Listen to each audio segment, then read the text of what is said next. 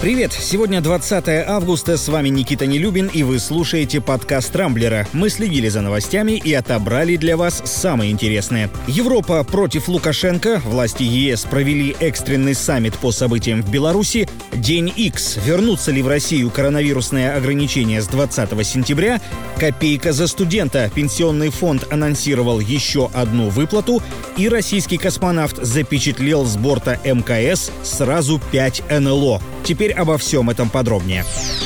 Похоже, путь в Европу для Александра Лукашенко и его ближайших приспешников окончательно заказан. Это стало понятно после того, как Евросоюз накануне провел экстренный саммит по ситуации в Беларуси. Принятые решения едва ли могут порадовать опального президента. ЕС официально отказался признавать результаты выборов и потребовал провести новые. По сути, это означает, что с 5 ноября власть Лукашенко больше не будет являться для Европы легитимной. Также Брюссель решил ввести санкции против всех, кто ответственен не только за фальсификации, но и насилие в отношении протестующих. Вчера канцлер Германии Ангела Меркель пыталась сообщить обо всем этом Лукашенко лично, однако не смогла до него дозвониться, тот не взял трубку, а позже в разговоре с Владимиром Путиным попросил российского лидера передать Меркель, чтобы она не вмешивалась в дела Беларуси. В общем, в переводе на детсадовский «Скажи ей, что я обиделся».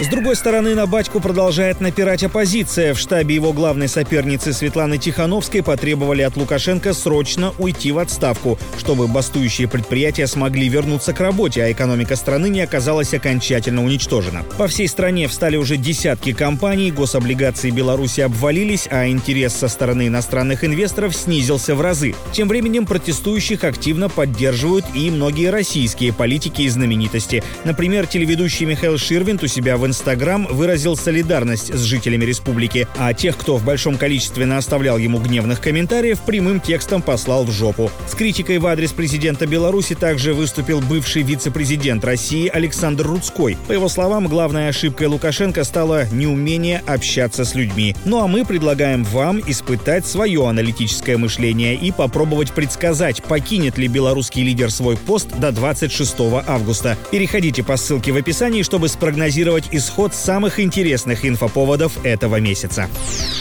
Чем ближе осень, тем чаще россияне говорят о возможном возвращении коронавирусных ограничений, переходе на удаленку, введении цифровых пропусков, закрытии магазинов, ресторанов и так далее. Самая популярная дата, которую, как правило, называют 20 сентября. К тому времени многие вернутся из отпусков, а школьники и студенты начнут учиться в обычном режиме. Тут-то якобы и следует ждать очередного всплеска заболевания. Однако пока российские власти в один голос заверяют, что медицинских показаний для возобновления ограничительных мер мер нет. Эпидемия, мол, идет на спад, да и вакцина скоро подоспеет. Тем не менее, во многих странах Европы коронавирусные ограничения уже начали возвращать, а Минпросвещение и Роспотребнадзор рекомендовали школам быть готовыми вернуться к удаленному режиму работы. Кстати, судя по опросу Рамблера, подавляющее большинство наших читателей разочарованы уровнем дистанционного обучения в стране.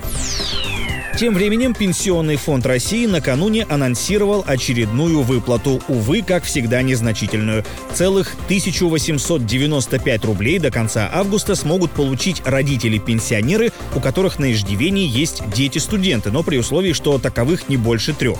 Чтобы получить выплату, нужно будет предъявить документ, подтверждающий факт обучения. Правда, и эти копеечные выплаты в ближайшее время могут быть обесценены. В Центробанке России предупредили, что уже в феврале-марте следующего следующего года инфляция в стране может достичь пиковых значений выше 4%, а стабилизируется только к началу 2022.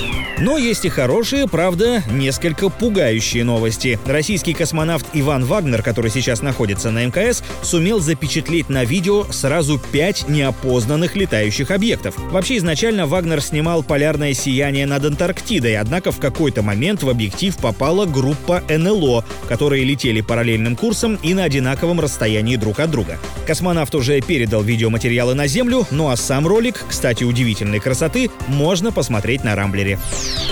На этом пока все. С вами был Никита Нелюбин. Не пропускайте интересные новости, слушайте и подписывайтесь на нас в Google подкастах и CastBox. Увидимся на rambler.ru. Счастливо!